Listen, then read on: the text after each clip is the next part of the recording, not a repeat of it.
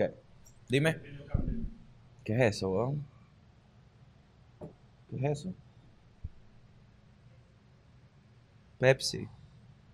¿Por qué? Ah, es light. ¿Sí? ¿De verdad?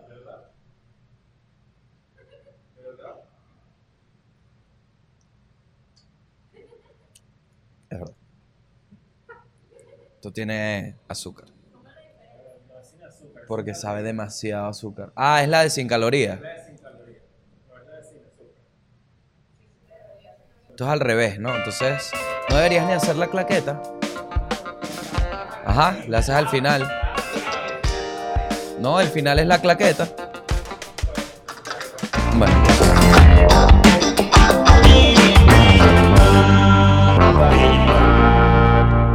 Mundo y el país. Voy a presentarlo porque es rarísimo entrar sin nada. Bienvenidos al episodio 50 del Mundo y el País, un episodio especial que empieza al revés. Vamos a dar un aplauso porque, bueno, lo necesito.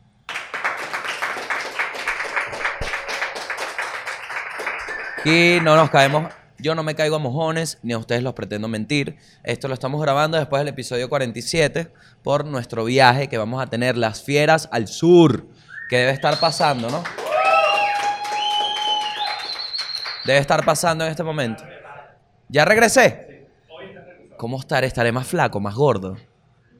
Yo tengo el plan de cuando esté allá hacer ejercicio que jode en donde nos quedemos. O irme a caminar por ahí a correr. Es mentira. Este, bueno, como este episodio es el 50, decidimos hacer todo al revés. Así que vamos con el cierre libre. Básicamente, este cierre libre consiste en Bandersnatch. ¿Qué es Bandersnatch? ¿Un jugador alemán de fútbol profesional? No, parece, pero no. Bandersnatch es una manera que usó Netflix para en su programa Black Mirror hacer que participaras en la historia. Tú decidías qué pasaba. En este caso, tenemos la nueva vida de Gabo Ruiz. Entonces vamos a ir eligiendo opciones en mi vida. Veo que se pusieron muy específicos porque parece una tesis. Pero bueno, supongo que las respuestas son rapiditas. Vamos con la primera página. Ah, desde aquí empieza. Dios mío santo, sorprendido. Ok, Gabo. Nace en La Guaira, nace en Londres. Londres. Tengo que ir a la página 15. Ok. Si nací en Londres, tengo que ir a la página 15. Yo sé que la gente de La Guaira, yo entiendo todo, pero es para hacer. Porque a mí Londres el clima me encanta. Aunque no he ido. Eso es lo bueno del internet. Que uno puede saber del clima sin ir. Entonces, ¿qué pasa en Londres? Siempre es nubladito. A mí me encanta el clima nublado. Y bueno, no hay comunismo. Entonces, bueno, nada. Vamos a ver qué me depara mi vida si hubiese nacido en Londres. Gabo continúa su vida como comediante con el apoyo de todos sus seres queridos y con lo más importante, una conciencia limpia. Sigue su carrera y prospera al punto de llevar su comedia a cada rincón del mundo y logra comprarse un carro después de mucho esfuerzo. Ah, es página 15. Ah, leí un final. Ah, la página 15. Gabo gana en la lotería de las nacionalidades y nace en Londres, donde el único problema social que hay son los venezolanos que venden arepas en la calle. Qué rata, Ricardo. Y Neisser. Y como Gabo no entiende nada, cree que es por su culpa de las sanciones unilaterales de Estados Unidos. En esta vida lo tiene todo. Es flaco de 1,90. A ver, aquí, hijo de puta. ¿Qué hijos de puta son? Ajá, es un flaco de 1,90 con una hermosa dentadura. Y es gay, eso sería. Marico, qué impresionante es nacer en Londres. Yo sí sería un gay en Londres, de. O sea, si vuelvo a nacer, ahorita no me gustan los huevos, pero. Ejepa, oye el llamado escondiente. Estamos en cierre libre, ok.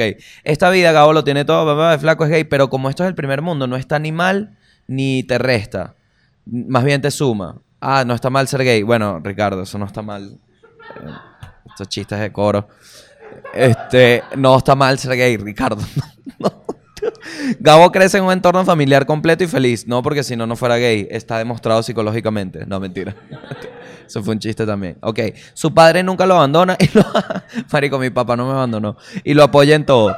Gabo crece y debe buscar un trabajo. Pero su pasión son los videos que hace en YouTube como make-up artist. Me encantaría hacer videos. Ok, me encanta esta opción hasta ahora. Ahora, el joven de la dentadura perfecta debe tomar una decisión. Seguir con la peluquería que... Seguro con la peluquería que le montó el papá o dedicarse a ser el youtuber que siempre ha querido ser. Ok, esto está muy raro porque yo no quiero ser youtuber.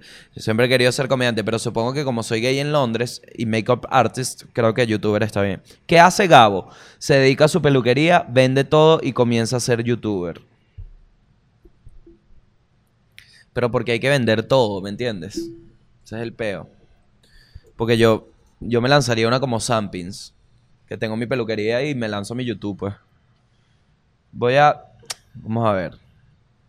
Voy a arriesgarme a dedicarme a la peluquería porque básicamente ya yo estoy siendo como algo en YouTube y no es que vendí todo, sino que no tengo nada. Entonces, básicamente ya esta opción está pasando quitándolo gay. Se dedica a su peluquería. Chas, página siguiente. Uy, dice fin abajo, eso es que se acabó mi vida. Gabo vive una vida feliz como estilista y llegan a él muchas personas famosas interesadas en ser atendidas por el, por el gurú del estilo Gabo La Fiera Ruiz, 69. Porque, sin embargo, un día cualquiera, un día, hola, un día cualquiera, Gabo comete el más grave error de toda su carrera y confunde un peinado por otro, por lo, por lo cual Ed Sheeran termina calvo y Joe Rogan termina con una melena pelirroja. Este error le cuesta la vida, pues los seguidores de Ed Sheeran lo cuelgan en el Big Bang. Verga, Ricardo. Fin, aquí se acabó mi vida. ¿Ahora qué hago? Ya no, ya no tengo vida. Voy atrás. Voy a nacer en La Guaira. Voy a nacer en La Guaira. No me, no me gustó lo de Londres. Chamariquera por allá. no, o sea, vamos a ver qué tal. No, está, no está nada, no tiene nada de malo. No tiene nada de malo. Ajá. Gabo nace en Venezuela en Venezuela Saudita, mierda, que está a punto, bueno, de ser escolletada por el chavismo. Es decir, ahorita, en la ciudad de La Guaira, que está a punto de ser escolletada por una abogada. Es decir, pasó. Gabo tiene un sueño, es ser futbolista profesional, esto es verdad. Su tío siempre lo lleva a los entrenamientos, falso. Y también lo toca ocasionalmente, real. Gabo no tiene problemas. paja, paja. Gabo no tiene problemas con eso porque sabe que en la vida hay que hacer sacrificios. Qué horrible. ¿Qué hace Gabo? Se, se aguanta porque le gusta el fútbol. Vamos a ver qué pasa si denuncio a mi tío. Ajá, denuncio a mi tío. Que mi tío, marico, yo le he dicho ya, es mentira, eso es un chiste, es un tío genérico que tenía en la guaira. Este, ajá. Siguiente página. Gabo se, se, cansa de tanta tocadera por parte de su tío en los entrenamientos y decide denunciarlo ante el sacerdote de su iglesia, que es mala idea porque el sacerdote también termina tocando lo más, es que es así. Gabo se siente frustrado y comienza a olvidar su pasado jugando fútbol, así crece y se vuelve amante de la vida nocturna. Cada día es un fin de semana para él y la vida se le pasa entre mujeres y vicios. ¿Qué hace Gabo? ¿Se vuelve adicto al té y otras sustancias? No, vamos a estudiar. Página 5. Estudié. Ajá. Gabo comienza una nueva vida y decide estudiar economía en la Universidad Nueva Esparta. Marico, eso no existe. La Nueva Esparta, marico. En la Nueva Esparta no dan, no dan profesiones reales.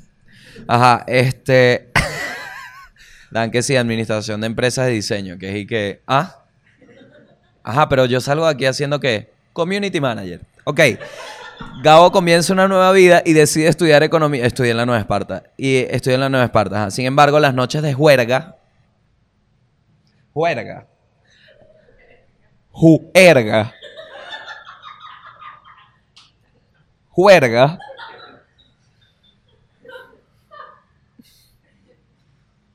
Marico. Y descontrol lo siguen persiguiendo. Es que la juerga el síndrome de abstinencia es cada vez peor, por lo que Gabo empieza a sustituir su adicción al té por la adicción a la comida. Gabo come demasiado en exceso, tanto así que muere un infarto mientras almuerza un pollo la canasta en el solar. Totalmente creíble esto. De hecho, esto puede pasar en cualquier momento, como en tres años. Fin. Bueno, esas fueron las posibles vidas con Gabo. Vamos a hacer algo, vamos a rifar esto. Ajá. Vamos a ver quién se lo puede ganar y pueden jugar a esto. Así que es uno solo, es un solo ejemplar. Va a ser este, lo voy a firmar. Ya. Porque es un regalo aniversario. Bueno, tienen la firma ahí que no salió. Y tienen esta que capaz si sale, no tiene tinta. ¿Alguien me presta uno con tinta? Estrella, fallaste de nuevo. Ok. Ajá. Ok, lo voy a firmar. Este tampoco tiene tinta. Este, vamos a buscar otro con tinta, please. Si tienen por ahí. Bueno, esto lo hacemos luego. Yo lo voy a firmar y se lo vamos a dedicar a una persona que se lo va a ganar.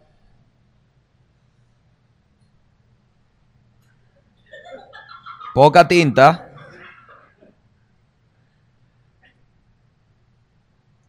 Te quiero mucho y aquí ponemos el, el nombre de quien se lo gane. ¿Ok? Esto va a ser nuestro primer regalo del mundo y del país. Vamos a empezar a hacer regalitos así. Soy demasiado lo presidente, brother. Una vaina que el bicho manda hacer las vainas en vivo. Eso es demasiado de lo presidente. Pero yo pudiera terminar el podcast y decirles a ustedes, tipo, mira, marico, me gustó esa vaina, vamos. No, pero lo hace en cámara porque al final no lo va a hacer. Ese era el truco de Chávez que el bicho te decía que no, ahí hay que meter un puente y tú veías la vaina y decías, coño, de verdad que ahí hace, más allá de que este tipo es un loco, ahí hace falta rolo de puente. Y el bicho te decía, tengo tres alemanes que tienen unos Sukhoi que son rusos y van a venir con los rusos y van a poner la vaina. Y tu verga, de verdad que sí haría falta la vaina. Años después, verga, todavía hace falta el puente. Chávez se murió.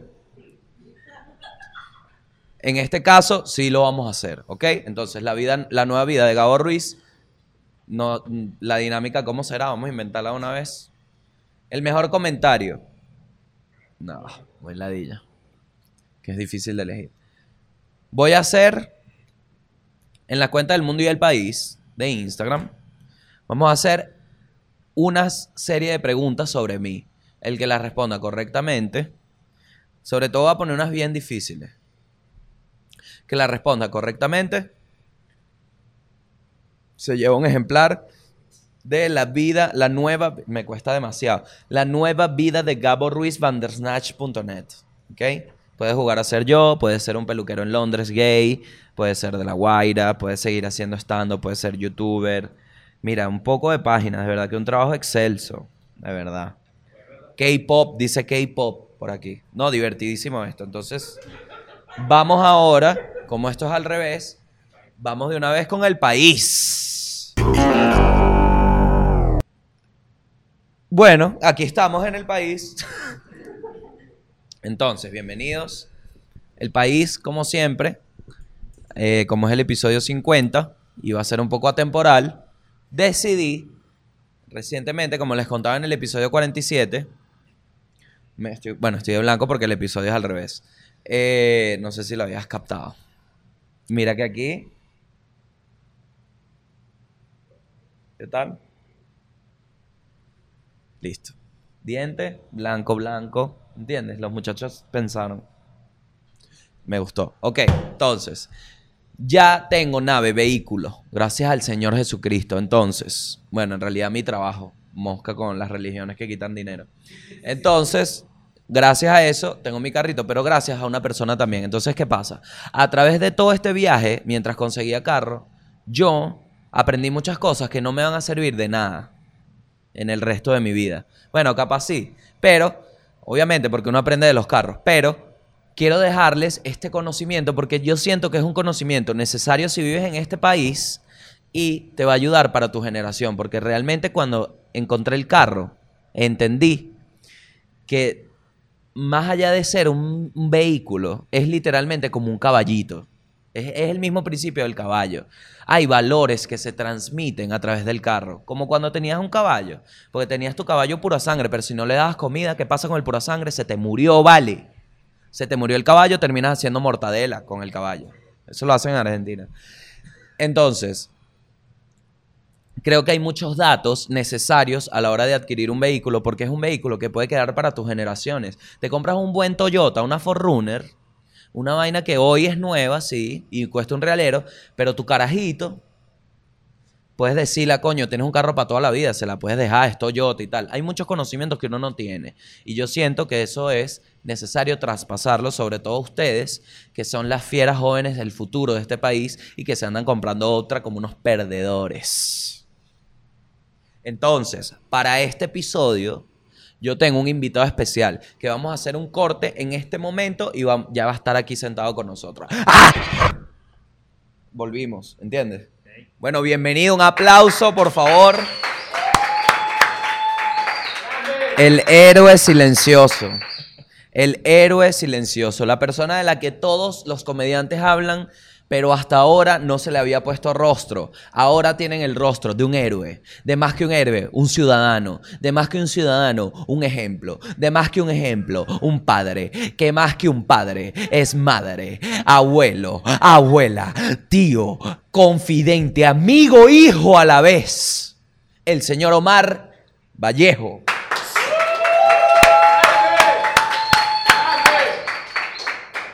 Nerviosísimo, nerviosísimo, peor que la bióloga, pero entendemos que no es fácil estar acá frente a las cámaras de esta audiencia tan receptiva y maravillosa como lo es las fieras del mundo y del país. ¿Cómo estás, Omar? Bien, bien. Acontecido hoy, que estamos grabando porque yo lo dije, logramos conquistar las fronteras de un nuevo vehículo. así. Bueno. Gracias a tu apoyo. todo, Gracias por la, por la invitación. No es tan cool y todo, o sea, es como... Pero, bueno, sí. ¿Te gustó? Eh, sí. ¿Te gustó el carrito? ¿Lo manejaste? ¿Me criticaste por el croche? Me- el croche hay que cambiarlo. Entonces está Sí. corto y se me apagó el carrito una vez. Más vale que no. Te voy a invitar para clases para que prendas. Entonces le dije, manéjalo tú. Manéjalo. Así se mata a la culebra. por la cabeza. Le dije, manéjalo tú. Agarró el carro apagado. Apenas echó retroceso apagado. Te dije que estaba corto.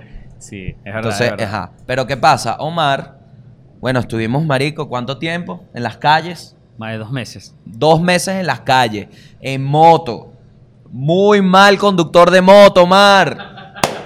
Muy mal. Llevándose retrovisores con los codos, una vaina que no tiene sentido. ¿vale? No, no, sabes que no. Lo que pasa es que tú pesas y haces un contrapeso y la moto no es muy grande, pues. Y- Marico, nos veíamos cómicos. No, sí. Y mucho carro parado por ahí. Entonces, ¿qué significa parado? Ya lo dije. Mucho carro que está ahí como parapeteado. Entonces nos costó y yo, tú no eres profesional de eso. Tú simplemente fuiste un pana que me diste luz verde y me dijo, vamos a conseguirte esa vaina porque llevas rato en la calle, ¿no? Sí. Llevas rato. Bastante, tengo experiencia. ¿Cuánto tiempo tienes manejando? Tengo de los 15 años, más o menos ya. hace- 15 años manejando. No, desde los 15 años. Ah, desde los 15 años manejando. O sea, ya 33 años. 33 años, un tipo que no temen decirle edad. Tipo que no le debe nada a nadie, ¿vale? Más bien yo le debo. ok, Omar, bueno. eh, básicamente, vamos a. Yo te voy a ir preguntando cositas, como datos así, tips, para ver un buen carro. Porque primero, el primer dato que quiero atacar, porque esto básicamente es como un tutorial. Si te quieres comprar un carro, esta es información valuable, ¿no? Háblame, Omar, de las marcas. Y voy con la primera pregunta que tengo en el guion. Toyota es Toyota. Realmente sí. ¿Por qué Toyota? Porque tú me dijiste algo claro. Toyota, Mitsubishi o el mismo Kia. Me dijiste. Sí. ¿Por qué esos carros, Omar? Bueno. Eh, ¿Quieres agüita? no, no, está bien. Ok. Bueno, primero porque en mi familia Ajá. soy el menor de, de cuatro hermanos. Imagínate tú. Y han tenido, pues, han tenido carros. Toyota siempre. Puro toyotero. siempre. En su gran mayoría. Toyoteros. Sí, toyoteros. ¿Tú te consideras un toyotero? Sí, siempre he tenido. Toyotero, papá. Tienes tu Corolla bien paradito, papá. Bueno. Está bien bueno. Se- se uno le- yo le puse la pata a ese bichito la otra vez. sé que no te dije nada. Este. bueno, y me gusta, pues, la marca. Pues son carros que de verdad el mantenimiento. eh, salvo, o sea, si lo tienes. Si le haces su mantenimiento. Pagaron la luz. Su mantenimiento preventivo. Al día, pues, al día. no tienes Cada problemas 5.000 con eso. kilómetros. Primer tip. Cada 5.000 kilómetros cambia tu aceite. Tu aceite. Sí. Hazle tu servicio, cámbiale el filtro. Cuídalo bien, llévalo para que... Hay, mira, hay miles de personas que cambian aceite. No es tan gran vaina. Te, te lo puedes llevar hasta para tu casa, ¿verdad? Al mecánico. Sí. Le cambia la vaina ya. Compra tu caja de aceite. Buen tip. Que me lo diste. Compramos caja de aceite para tener el aceite guardado porque el precio del aceite fluctúa. ¿Qué pasó? Ah, no, no, pensé que, pensé que le estabas haciendo una seña a Omar, Caupo, porque tú sabes, cuando se ponen a hablar de aceite, Caupo la pierde. Entonces, Toyota es marca japonesa, ¿no? Sí, eh, Eh, Mitsubishi, también. Kia, Coreano. ¿qué tienen en común? Asiáticos responsables. Exacto. Y aquí abrimos la puerta.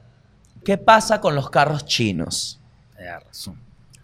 Son de, o sea, son de mala, son de mala calidad, pues, porque eh, son económicos y yo me imagino que si van a hacer un carro económico, o sea, tienen que hacer un carro económico, las piezas no son de, de buena calidad. No, papá, no. No. eso es así, eso es así. Si tú vas para un sitio donde el pete, que es la mamá, está en 20 dólares, tú no puedes esperar que venga un Toyota. que va a venir? Un Arauquita, 200 mil kilómetros. ¿Entiendes? Entonces, tenemos en común que los carros asiáticos japoneses son buenos. Tú tuviste una moto china. me Coño, contaste tu sí, historia. sí. Cuéntame de esa motico, Mar. Cuéntame un poquito de esa motico y por qué esta reacción tan hostil. Bueno, motico. es que precisamente lo- los carros, las motos chinas, o sea, a la vista se ven bien, o sea, se- son llamativos, son atractivos. Este, Pues tienen todo, es como el iPhone, es cuando hacen copias del iPhone. Exactamente, tal tienen- cual, tal cual. Son igualitos al original, al lujo y tal, pero por dentro, Tú dices, cero bueno, píxeles. pero porque, ¿cuál es la, qué, qué tan diferente puede ser? Es muy, muy diferente. Bueno, esa moto, en esa, en esa oportunidad, bueno, tuve que vender mi carro y no, esa moto fue terrible. O sea, desde el día al día siguiente ya estaba accidentado. Imagínate tú, accidentado, nueva. acci- nueva, Ya nueva, no- accidentada. nada accidentado. Eso fue... rechera. Por supuesto.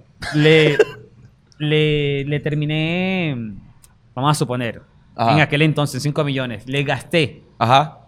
en reparaciones con mecánicos y repuestos ese, e- ese valor, 5 millones. Y la terminé vendiendo, gracias a Dios, como en 3. O sea, le perdí, pero dale. Mierda. Y los carros son iguales, son malos. carros chinos. Son caros. No son Mm. de, no son de calidad. Ok. ¿Qué pasa con la Ford, por ejemplo? Porque hay otra cosa. Sí, los chinos hacen mala calidad, valor, precio. Como Xiaomi, es al revés. Ellos sí no hacen nada bueno barato. Es barato y malo. ¿Qué pasa con los gringos y los carros? Porque vimos gran película de papás, Ford versus Ferrari. Ferrari. ¿Te gustó? La viste. sí, sí, sí, la ¿Qué vi. tal? Cuando Bueno. Uh, buenos carritos. ¿Qué pasa? Pero ahí muestran cómo Shelby hizo un motor que no lo podía frenar, básicamente. Y de hecho el conductor se mata por, por no poder frenar la vaina en una prueba. Entonces, ¿qué pasa con Ford y los carros? Ford no, Estados Unidos y los carros. Yo siento que pueden llegar a ser descuidados. O sea, que es como que es- está ahí, es más masivo. Entonces no tienen el cuidado que tendría un japonés, una marca como Toyota, en hacer carros. No sé qué opinas tú. Porque me han dicho, me han dicho que Ford es- está parado, papá. Pero tú tienes un Fiesta. Entonces, Sí. sí. Entonces, Bueno, pero. doble o sea, cara, doble cara. Lo que pasa es que ese carro no era, o sea, fue un negocio que se iba a hacer y pues me, me- me lo terminé quedando. Pero sí, sí me ha dado, ya le, ya le he cambiado el envase de, o sea, le he hecho, le he hecho varias reparaciones Ujú.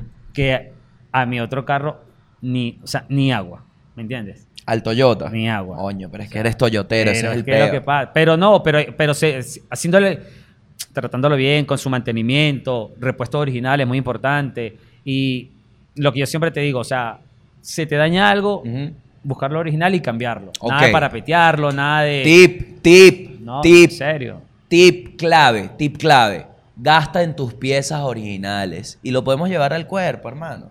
Lo podemos llevar al cuerpo. Si te vas a operar las tetas o te vas a sacar algún apéndice, te vas a meter en dónde? En una chivera. Una vaina que no hay ni anestesia. Paga tu vaina bien, porque te van a- es tu cuerpo. Lo mismo, es tu medio de transporte, papá. Paga tu vaina bien, así sea caro. Reúne, páralo. No, no para petees. Y por tu no seguridad. para Seguridad. Seguridad. Eso es una vaina. A mí me lo dijo Chucho Roldán, que él en lo que más invierte es en almohada. Porque ese- ahí duermes, weón, y ahí es donde no tiene que invertir en su bienestar, en su día a día. Entonces, ahora vamos con un tema polémico, Omar, porque yo no sé cómo te sientes tú respecto a esto. ¿Qué pasa con los Optras? Oh. ¿Qué pasó con los Optras? ¿Cuál es esa mala fama? Porque los Optras tienen una reputación. Mira, a mí me estaban vendiendo un Optra y te lo dije, 30 mil kilómetros baratísimo y me dijiste, 2000. ni de vaina, ni de vaina. que es de un pana que juega con nosotros. sí, sí. Ahí lo tienes coñetado ese carro. Mentira. ¿Qué pasa con los Optras? ¿Has tenido alguna No. experiencia de Optra? Un hermano tuvo uno. ¿Y de qué tal? Terrible. Terrible, de verdad. Terrible.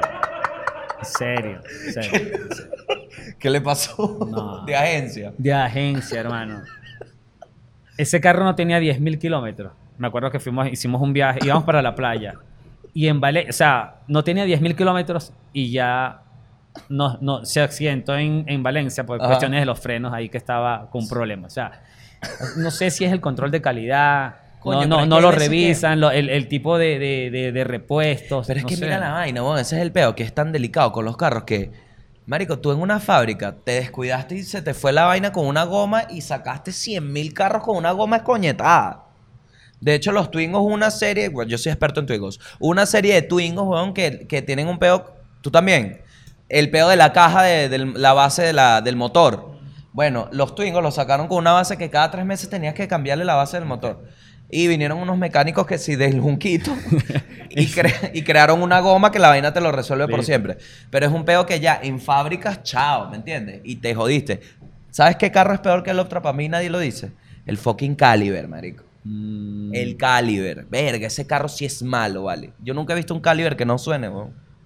Bueno, Malo. fíjate tú lo que estás diciendo del, del Twingo, a pesar de que o sea, es tecnología francesa y tal. Ajá. Pero eh, a mí Toyota me tuvo, eh, hubo algo, hacen campañas cuando ellos reconocen que hay algún repuesto, algún defecto, llaman a que, a que lleves el carro al concesionario para que te lo cambien totalmente gratis, ¿me entiendes? Imagínate Ahí- ahí- tú. y aquí en Venezuela, imagínate, Imagínate. eso pasa. ¿Qué hicieron con mi Twingo? A mí nadie me llamó. A mí no me llamó ningún francés. A mí no me dijeron, mira, manito. No, lo que pasa es que ese carro era usadísimo ya. Igual los Twingos son buenos. weón. Son buenos. Me han dado unas cachetadas. Tú has estado presente. Sí, Cada vez eh, Omar se la pasa. Tú has visto todos los shows de comedia ya, básicamente. más o Ustedes menos. saben, ustedes saben chistes de todo el mundo aquí. ¿Sabes qué me da tristeza? Que seguro te sabes un chiste de Ricardo Maita.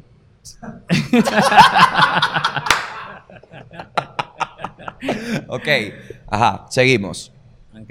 Vamos a hablar, vamos a utilizar. Bueno, el Corsa. Corsa es un carro, ¿lo recomiendas? Me parece No. un guerrerito, pero el tema de los secuestros es demasiado potente. Bueno, 4K, o sea, lo que pasa es que yo no es que tú no eres Mira, ya experto. va, ya va, ya va, Ajá, ya va. ajá, ajá, ajá. Yo no soy, o sea, ni soy un, no soy un asesor, ni, ni soy especialista Lo eres. En, en- ni mecánico. o Lo sea, eres. Pero he tenido, pues, he tenido cierta, tengo experiencia. No, tengo experiencia porque he tenido carros, tengo familiares, eh, hermanos, familiares, eh, he visto, pues. Pero esos carros no, no, no, no te puedo decir. Ah, tengo el fiesta ahora en este momento, pero como te digo, o sea, Si lo se recalentó. al día. Que si te tienes que estar pendiente, pendiente del carro, pendiente del carro. Claro, pero entonces tú estás diciendo, y esto es más o menos a lo que quería llegar, como darle las marcas a la gente, en donde... Lo que te recomendé a ti. Ajá. Lo que te recomendé Lo a ti. que no es... Porque básicamente lo que estamos diciendo acá no es que no atiendas tu carro. Te estamos dando las marcas que puedes tener un cuidado menos... eh, como menos puntual o menos delicado. Porque es básicamente estar al día. Hay carros que aunque estés al día se escoñetan. A eso es a lo que voy. Exacto. Entonces, Toyota, Mitsubishi, Kia, ¿qué otra más? Daewoo, pero Daewoo cerró. No, cerró, ¿Qué le pasó a Daewoo? Se la compraron. Bueno, y, el- y el- y ellos hicieron el Optra, ¿viste? Ahí está. Pero no, Con- no le hicieron. Chevrolet. Chevrolet. hizo el. Y pobre bicho de Daewoo ahí muriéndose la pena. ¿Qué otro carro así? ¿Qué marca? No. Esos son Toyota, Mitsubishi. Y Sí, sí. tú sabías que yo te conté que cuando Vietnam no, si comprabas Mitsubishi te lanzaban huevos y te rayaban el carro en Estados Unidos. Ah. Toyota y eso no podías comprar por el pedo de la guerra. Bueno, seguimos. Te voy a lanzar unas preguntitas. Tú responde tranquilito a nivel personal, lo que tú piensas. Ok. Porque no eres profesional. Sí, o sea, en tu vaina sí. En lo que haces tú, lo que sea que hagas. tú sí eres profesional, pero en este caso, ok. Fiat Palio versus Fiat Premio. ¿Por qué no hay que elegir a ninguno de los dos? Esa es una pregunta de Ricardo Maita. Fiat Palio versus ¿cuál es el Fiat Premio? Más cuadradito. Con maleta, tenía maleta. Tiene maleta. ¿Por qué no hay que elegir a ninguno de los dos? Son malos los Fiat Palio. Coño, yo tengo un pana, Víctor McFly, y lo nombro acá. Víctor McFly. Panísima, trabajador. Ese bicho tenía un palio y mira que cómo lo sacó la pata del barro ese palio, papá. Ah, coño, pero eso está No, bonito, sí, eso me gusta. sí. Bien vintage. Pero no, yo sí, a mí sí. De hecho, de hecho tuve en alguna oportunidad un Fiat, un Fiat 1, que es el mismo premio con maleta. O sea, el. Fiat, el Fiat 1, el premio es un Fiat 1 con maleta. Ok. Un motor ¿Y- 1500. ¿Y, cuál es el premio? ¿Qué tiene la maleta?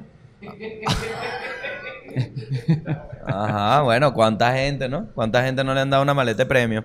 Mira, ok, seguimos acá.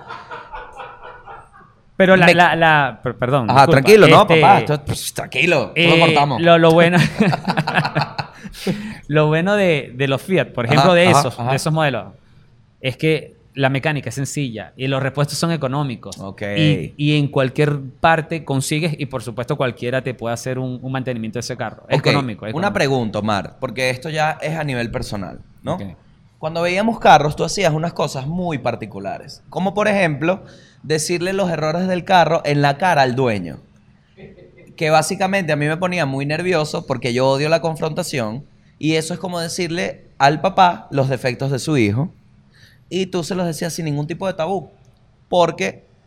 Y por eso estabas ahí apoyando, porque yo no iba a hacer eso jamás. Yo hubiese comprado cualquier vaina fundido a los tres días. Entonces, la prueba, por ejemplo, Omar prendía el carro y, y marico, a mí sí me da pena esa vaina, weón. Entonces estaba, estaba que sí, el dueño al lado mío y Omar le decía, verga, pero ese motor suena raro. Eso como que no tiene 90 mil kilómetros, como dice aquí. Y yo, y que... No, no. Ay, yo sí le creo, señor, pero la verdad es que tiene un sonido rarito. No, lo que pasa es que es hacerte perder el tiempo. O sea, que te engañen, que te quieran, o sea, vender algo que, o sea, que no es lo que te ofrecieron ni por teléfono ni lo que escribieron de- del carro. ¿me Estás entiendes? hablando de la fototrampa. Exactamente. Exacto. En- Fototrampa en carro. Coño, todo imagínate lo- tú, lo- vale. los carros, eh, eh, cuando te mandan las fotos o en los portales de, de compra y venta de, Sí, de sí, sí. venta de carros, perro, todos son espectaculares cuando lo ves. O sea, por eso te decía, lo- vamos a verlo, vamos a verlo. Y Omar insistía. Un carro y yo, se ve de "Coño, día. pero ¿a qué hora? No se ve en sótano. ¿Ves? Buen dato. Eso es un datazo, Omar. No, no, Lánzatelo ahí. No, Los carros se ven En el día. en de día. Red flag. Red flag significa como alerta. Claro. Red flag que te quieran mostrar el carro en un sótano. Porque eso es para que la luz sea tenue y no veas los defectos reales. Ve tu vaina en el día. Claro, Ve tu vaina en el día. Ahí ves todos los sacarlo. detallitos. Ajá. Hay un truco que tú haces. Un truco no. Tú, tú lo haces también pánico. Las actitudes de Omar viendo carros, pánico, me daban pánico. El carajo agarra y se mete detrás del el escape y le mete el dedo al escape. Que yo dije, bueno, estoy dicho la acaba de meter el dedo en el culo al carro, básicamente. Entonces, explícame un poquito por qué tú metes el dedo ahí y saca. Él, él metía el dedo y sacaba como que, mira, me lo cogí. En realidad, ¿en qué consiste eso? No, bueno, como te digo, Gao, o sea, no es que sea mecánico. La calle, es la calle. es- exacto, es calle, es, es que uno ha visto, te Ajá. comentan tips que uno agarra durante todo este tiempo de vida. Y bueno, nada, es, pr- prácticamente eso es lo que, lo que quiero ver es que no esté pasando aceite, que no, que no esté consumiendo aceite. Como la mayoría del país. ¿Me entiendes? Porque Ajá. si el escape, si tiene aceite, residuos. de- de Se aceite, siente. Claro, claro, está el aceite ahí. Ok, perfecto. Y si te bota, y bueno, y por Entonces supuesto cuando lo pruebas, Y- un humo azul, un humo... Cuando eh, lo pruebas. Claro, cuando lo... No, ey, cuando prendes el Ah, carro, lo aceleras, lo tienes que acelerar duro. Ves qué tal, qué tal, cómo, si bota humo, el color del humo. Ok, ajá. Entonces, tip, buen tip. Le metes el dedito en el escape, apenas lo prenden, ¿no? Eso no hace tanto daño. No, no. Tanto. Puede estar apagado. Omar sin dedo. Puede estar índice. apagado porque... Puede estar apagado, tú le das así y ves si hay residuos. Ajá. Eso es un gran tip. Y queda súper cool, porque a mí me, me parecía cool. Porque yo decía, este bicho sabe que eso no hace daño, o sea, sabe. Entonces prendía el carro y él metía la mano así, Ah, no eso, se eso se ve súper cool, se veía cool. ¿Sabes también que se veía cool que lo hacías? Cuando, cuando aceleras el carro desde el capó. Ah, claro. Coño, eso es Del motor, cool. del motor. Ahí te ves como un marico más el hombre de los hombres, weón. Hace- Y pierdes el brazo, no te importa, porque eres un hombre. Entonces, acelerar el carro, ese es otro. Cuando vayan a ver un carro, acelérenlo, acelérenlo pero no tan demente, porque eso es otra cosa que hacía Omar, que me incomodaba. Que estaba el dueño al lado y el dicho ¡Wum! Y el dueño y que, ok. Entonces, si ahí echa humo, es que está jodido el carro. Claro, claro. Entonces, ok, ahora, ya tienes tus marcas recomendadas. Ya tienes algunos tips para saber si el carro está jodido. Igual siempre recomendamos responsablemente, llega un lleva un mecánico de confianza. Entonces, a o sea, esto- lo a que, va- lo voy. que hacemos es un, o lo que incluso eso fue lo que hicimos. Ajá. Este, hacer una como un primer filtro, o sea, simplemente eso, hacer un Con las marcas. hacer un filtro, eh, una revisión así por muy lo- o sea, lo más Por técnico que tú puedas. por Sí, sí, encimita. sí. Ajá. Y después, bueno, evidentemente, si lo puedes, si puedes llevar un mecánico. Nosotros lo probamos y todos los carros. Probamos dos carros para ver cuál definíamos. Ahora, voy a hablar de un punto y con este ya te despido, Mar. Pero siento que es clave también a la hora de tener un carro. Dame algunos tips para conseguir un buen mecánico. Tienes al, al- así en tu experiencia, ¿cómo podrías recomendar o qué pasos recomendarías para conseguir un buen mecánico? Porque siento que esa es la utopía de las personas que quieren el hermano. carro, conseguir un buen mecánico. Bueno, no, o sea, para mí un buen mecánico, pues, o sea, debería ser el que, el que te deja, el que te permite que puedas ver lo que está, lo que le están Lo que haciendo, está al carro, haciendo el ¿me entiendes? O sea, porque Honestidad. Ahí tú puedes ver si de verdad está cambiando la pieza, si de verdad era lo que te dijeron. Este, si, si es un taller que te permite hacer eso, a mí me parece que se puede confiar. Se Ok. puede- pero hay algo, o sea, y, y eso no solo con los, con los talleres mecánicos, sino que de repente, no, déjame el carro, ven en la, en la tarde. De repente no era nada. Ajá. ¿Me Yo siento, yo siento que hay tres reglas que nunca se van a cumplir en un mecánico. Y cuando encuentres las tres, siento que lo logras. La primera regla es la honestidad. La segunda es que sea barato. Y la tercera es que tenga un taller. Ok. Yo creo que esas tres, esas tres, esas tres. Yo creo que esas tres nunca se van a cumplir. Porque si es honesto y tiene taller, es caro. Si es barato y honesto, no tiene taller. Entonces tienes que buscar dónde meter el carro. Y si es, ¿cuál es la otra combinación? Si es barato y tiene taller, no es honesto. Nunca se cumplen las tres. Yo siento que Sí, eso es un pedo de los sí, mecánicos. Y, ¿qué te lanzo aquí? Mira cómo vamos a despedir esto. Si usted, amigo venezolano en Caracas, es mecánico de Toyotas, Kias o algún otro vehículo japonés, estamos abiertos a esperar tu contacto. Si tienes las tres reglas de un buen mecánico, que es honesto, barato y con taller, mándanos tu contacto, ¿ok? Porque también para ti. para que Claro, pa' ti. claro, por supuesto. Coño, porque que no se consigue unas vainas. La otra vez conocimos uno que era pana. No joda, le pedimos un presupuesto. Mil millones de dólares. Mil millones de dólares. Que, marico, ¿cómo me va a cobrar por mano de obra lo que me costó la camioneta? Volviste loco. Sí. Bueno, también porque también dónde lo estás ubicando, ¿entiendes? sí, sí. Las Mercedes.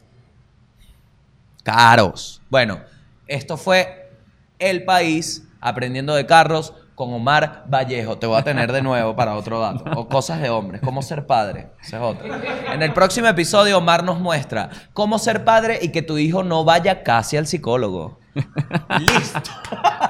Un aplauso para Omar.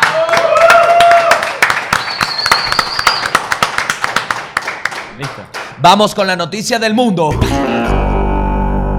Ok, ahora aquí en la noticia del mundo, bueno, estamos, estamos un poquito, bueno, ya sabemos, tenés tus tips, tienes tus tips. Algo importante que se nos olvidó decir, que también las marcas ayudan cuando quieres vender el carro, porque acá en Venezuela hay veces que, bueno, tú puedes comprar un carro y después hiciste unos real y puedes comprar otro vendiendo este. Entonces, hay carros que son más fáciles de vender. Por ejemplo, un Toyota te lo roban de las manos, te lo quitan. La gente lo compra demasiado rápido. Eso también influye a la hora de comprar un carro. Entonces, y muchas cosas más, pero ahí te dejamos lo básico. Ahora en el mundo, vamos a hablar un poquito de la inteligencia artificial. ¿Qué es la inteligencia artificial? Es la inteligencia de las Mises. No, no, no, no. La inteligencia artificial es la inteligencia de las máquinas o todo lo que tenga que ver con la tecnología.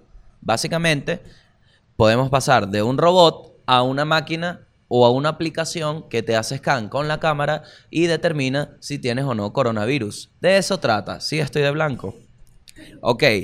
Por medio del Machine Learning, esta es una vaina que a mí me deja loco. Por medio del Machine Learning, ¿qué es el Machine Learning? El Machine Learning es que ponen unas machines al learning, que es learning, aprender. Entonces, la machine, que es máquina, aprende. Machine Learning, la máquina aprende. ¿Entiendes? Gracias. Perdón a la gente del audio. Primer moco en episodios. Ok. Entonces, el Machine Learning es que tú, por ejemplo, hablamos en este podcast de uno muy famoso que fue el de Joe Rogan. Básicamente le metieron a una computadora que tiene un algoritmo, guiones de Joe Rogan, y ese algoritmo generó un video de Joe Rogan hablando, porque transcribieron su podcast, varias, varias, pusieron la vaina y básicamente de la nada esta máquina creó un Joe Rogan. Eso ya lo habíamos hablado. Entonces ahora con este mismo proceso crearon el primer robot comediante del mundo. ¿Ok? Que esto fue un episodio de South Park. Que bueno. ¿Qué pasa acá? Miedo por el trabajo. Porque te voy a decir una vaina. Si pasa como las computadoras, se acabó la comedia. Porque nunca vas a ser tan gracioso como una máquina. Creo yo. Por lo menos, no sé si tanto el arte en vivo. Mosca. No sé si tanto el performance, porque muchas veces uno va a ver al comediante porque es el comediante. Y más allá quieres escuchar lo que esa persona se le ocurra decir. Pero en guiones de película y broma, sí creo que puede ser muy. Puede llegar a avanzar, porque esto es nuevo ahorita, es como una joda ahorita. Pero eso puede llegar a evolucionar a un punto en que ya no necesitas. Puedes hacer así y te lanza una película que funciona. Mosca. Se llama LOLBot. Es el primer robot comediante y fue presentado en el Festival Internacional de Comedia en Melbourne. ¿Qué es Melbourne? Melbourne. ¿Dónde es Melbourne? En Australia. Desarrollado en Australia, es un prototipo de tecnología de comedia que puede generar sus propios chistes sobre el terreno, hacer roast y captar reacciones humanas en tiempo real. No sabía que era tan arrecho. Captar reacciones humanas en tiempo real. O sea, él puede saber si le va mal y hace otro chiste. Adaptado a lo que vio. Claro, porque mierda, qué peligro, marico. ¿No hay un video de este bicho?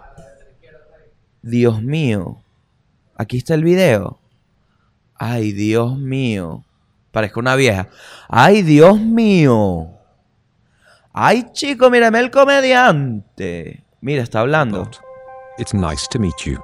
Nice to meet you. Lolbot is amazing at riffing as well. So, like, this is a really great opportunity. So, if anyone's got any topics, just yell them out.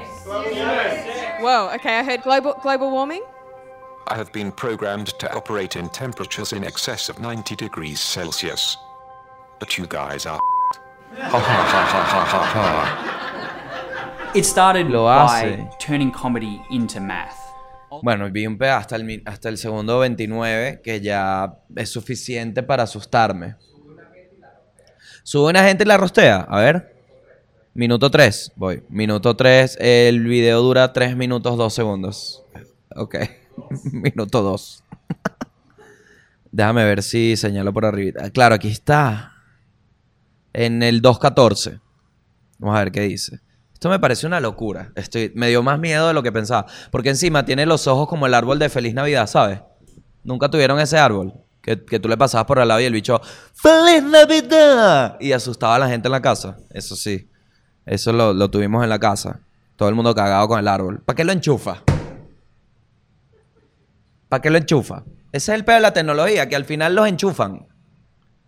No, le tengo miedo a la vaina. Mija, desconéctalo.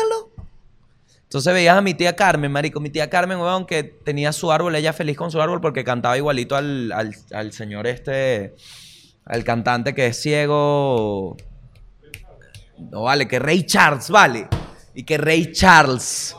No vale, que Stevie Wonder. Coño, español, el que cantaba en español.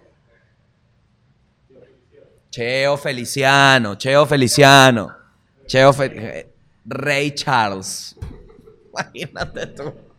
Bueno, el árbol hablaba como Cheo Feliciano, tenía la feliz Navidad de Cheo Feliciano, entonces mi tía estaba feliz con su árbol, pero de vainas de tía, se le olvidaba que lo enchufó, no es Cheo, José Feliciano. Ah, Cheo es el salsero. Coño, pero se llama José también, pues Cheo es José, ¿no? Chucho. Ok. Entonces, José Feliciano era la voz del árbol y mi tía lo enchufaba y se le olvidaba. Entonces ese árbol, cuando cierra los ojos, es un árbol común. Pero el sensor era tan sensible, valga la redundancia, era tan sensible que si caía un pelo empezaba a cantar el árbol a las 3 de la mañana. Entonces iba a buscar agua y el bicho, ¡Feliz Navidad! Y tu mierda. Cagada. ¡Ah! ¿Cuántos gritos emitía? Entonces tiene los mismos ojos. Pero qué bolas que puede hacer roast. Puede ser. Minuto 2.14, vamos a ver. Please sit down.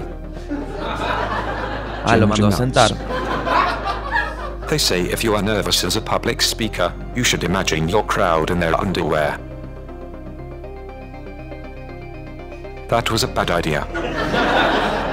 It was hilarious, and I was Ah, pero hizo un chiste cliché.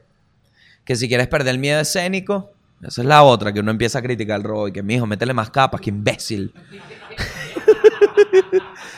El bicho y que dicen que es bueno imaginarse la audiencia en interiores. Y vio así a la audiencia y dijo, es una mala idea. ¿Cuántos chistes te vas a copiar, robo de mierda? Sé original. Habla de una vaina. Habla de, habla de Facebook. Pero no habla de Facebook. Habla de las tostadoras, huevón, échale bola. Tremendo producto. Una vaina que te meten el pan y cuando está más rico te lo quitan. ¿Qué es esa vaina? Los derechos de las tostadoras. ¿Qué más? Los, los air. Ah, los air fryer. Y el aceite. Y el aceite, que es más malo que el coño, el aceite. Cualquier aceite es malo, por eso el, el- el. Ajá.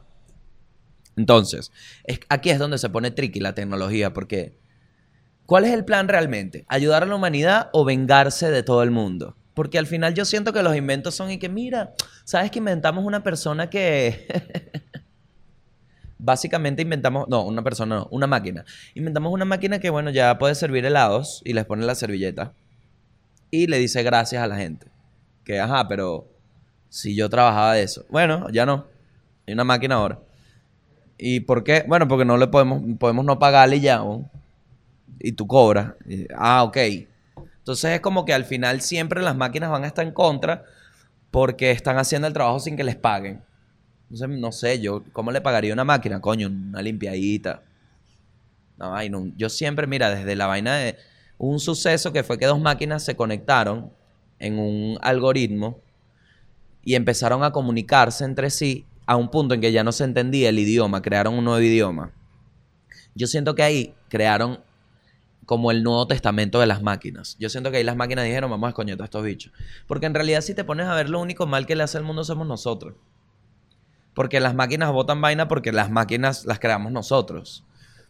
Y ya hay mucha tecnología para eliminar ese poco de vainas que si la gasolina, ya tú la puedes eliminar, pero es un peo para con las empresas petroleras, con hay imperios construidos en base a la gasolina, entonces no puedes quitar la vaina. Hay un peo de lobby, como que también retrasan un poco las vainas. Hay veces que compran una esto marico, esto ha pasado muchísimo. Sale una tecnología que sí, una forma de inyección en un motor que hace que el motor rinda más por mucha menos gasolina o hasta gas. Eso lo compran y eliminan la patente. Eso lo han hecho. Eso pasa en el mundo. Los bichos que si Shell, esto lo estoy lanzando aquí porque lo he leído, pero no sé si Shell. Porque entonces viene Shell y demanda, se jode el mundo y el país. Una vaina que uno está echando chistes aquí, un peo con Shell, ¿vale? No sé quién coño a la madre, pero hay gente que compra la vaina y la borra porque me va a afectar el negocio. Windows lo hace. Windows lo hace con que si, por ejemplo, desarrollaron una vaina en Linux, por, por ponerte un ejemplo, que es otro sistema operativo, desarrollaron una vaina que hace que las pestañas ser- abran 0.5 centésimas antes de segundo. Entonces, ese bicho, esa empresa que desarrolló eso, viene Windows y la compra y le dice, mira, vayan a retirarse, ya eso no existe. Lo cierro. Sí funciona el capitalismo, ¿ok? Sería bueno tener un poquito de capitalismo de vez en cuando. Ajá. El prototipo funciona por la cantidad de data de shows de stand-up comedy que procesa para luego generar sus propios chistes. Cuenta con una cámara o un micrófono incorporado para contar los chistes y analizar las reacciones de las personas. Increíble, de verdad. Increíble. Porque básicamente es buena tecnología, pero aplicada para qué, marico? Porque qué necesidad es sustituir a un comediante. ¿Qué es eso? Qué rata, weón. Inventa otra vaina, weón. Ahí, ahí todavía. Y sigo, insisto en este punto. Inventen la vaina de la próstata, ¿vale? Ya ponen sensores que lee la cara de la gente. No puedes poner una vaina que no me tengas que meter el dedo en el culo, Javier. Y el desarrollo de esa aplicación, papá. Oño, vale. Siguiente noticia, yo me arrecho siempre. Siguiente noticia del mundo. Político indio utiliza deepfake para enviar mensajes en diferentes idiomas para no habla. ¿Qué dice aquí? Ah, idiomas que él no habla. Ok. Para diferentes idiomas que él no habla. Coño de la madre, vale.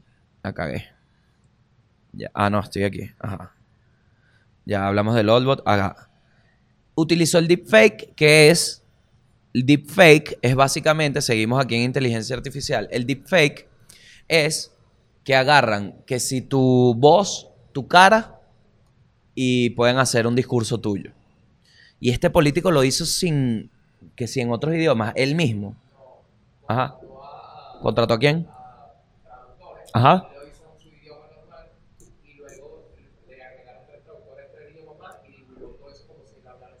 Wow. Bueno, básicamente repito lo que dijiste, Ricardo, porque vos estés en el medio, porque bueno, el ritmo con el que hablas. Este. Marico, Ricardo, deja de pegarle a la gente en el fútbol. Te lo digo así en vivo, marico. De pana. De pana, marico. Estamos jugando fútbol, weón. Food comedy, un poco de comediantes y vaina. Ricardo Maita es un salvaje. Salvaje. Poco de coñazo. ¿Qué necesidad, marico, que uno un domingo vaya a jugar con los panas a joder, a patear pelota? Porque uno no es deportista, hermanazo. Uno no es deportista, uno va a joder. Viene Ricardo Maita, un chichón en la rodilla, que pasas toda la semana cojeando por este huevón. Una vaina que tienes que ir para los sitios cogiendo. ¿Qué te pasó? ¿Qué te pasó? ¿Cómo le explicas tú que un adulto anda cojeando a alguien?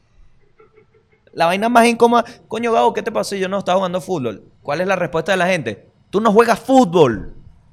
Descansa ya, te vas a romper la pierna.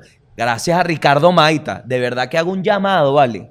Llamado a la paz en el Food Comedy. Esos coñazos. Voy a poner unos videos de coñazos tuyos. Voy a empezar a grabar con la GoPro. Voy a llevarme una GoPro. Porque estaban llevando y parece que se jodió. Parece que no le pagaron unos... Estábamos grabando unos videos y parece que, bueno, nos quedamos sin, sin el presupuesto. Pero bueno. Este político, de verdad que me parece una buena movida. Yo lo haría. Ahora, políticos mentirosos, todos, pero es como para llegarle a la gente más. Ahora, si te toca una entrevista, ya sí te jodiste. El candidato político Manoj Tiwari en Delhi. es la ópera. Entiendo, es la ópera de Delhi. Ok, publicó un video en inglés y uno en el dialecto hindi Harajahanji, pero estos dos idiomas él no los habla, sino que gracias una ay ay ay ay ay ay, ay, ay una inteligencia artificial y a modificó su rostro para sincronizar los labios según las palabras que se pronunciaba. Entonces, en base a esto, estamos condenados a la muerte. Claro, porque si ya este tipo se cambia el idioma, a mí me pueden agarrar un video con base a todos mis podcasts en que yo diga cualquier barrabasada. Y por lo menos voy a pasar un mal rato y sobre todo demostrando que no soy yo. Te pueden meter en un pedo durísimo. Y estamos hablando de que este es el inicio de una tecnología. Esto no lleva ni. Esto lleva pocos años. Imagínate cuando ya haya más experiencia y tenga más años lo difícil que va a ser el pedo. Entonces, yo creo que al final, esto lo hablaba con Chucho el otro día. Yo creo que hay una posibilidad muy grande de que demos el giro, de que entonces empezamos a rechazar lo digital que en realidad sea como que sí, lo digital tiene algo positivo, pero las redes sociales no son necesarias, o hay cosas que realmente no son necesarias, como esta vaina de deepfake, y creo que se puede resaltar el pedo del en vivo, de, ir a los shows, de disfrutar la experiencia en vivo, de estar ahí, eh, de, de ver el arte, de viajar, de estar, porque esta vaina ha hecho tan surreal toda la experiencia, porque te pones a ver, marico, yo me sentaba a pensar vainas y digo, esto es una brutalidad mía y yo de una, mi mente me juzga porque yo estoy haciendo eso por inepto, porque las respuestas están ahí. Tú haces una pregunta y listo. Yo prefiero llamar panas, prefiero escuchar la experiencia y vaina. Pero en realidad la información está ahí, bueno, lo que tienes que hacer tú es indagar. Entonces, yo me, me parece que esto, si sigue así, puede tornarse bastante raro. ¿Cómo será? No lo sé, papá. No lo sé. Seguimos, siguiente noticia.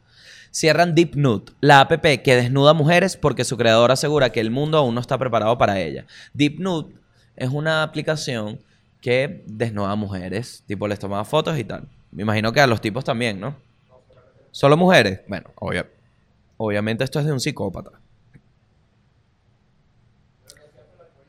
Lo hacía por algoritmo. Claro, decía, esta chama es así blanquita, de tener el pezón de este color, voy a traer este pezón, lo voy a pegar aquí. Ajá. 100.000 imágenes de mujeres desnudas. La app. Mezcla. En la que mejor pegaras. ¿Sabes? ¿Ya la quitaron? Coño. Ahí por ahí. La están vendiendo. Me encantaría usarla para ver qué cuerpo tendría yo de mujer. Me encantaría. Así me, con mi cara, así que. mm. Ajá.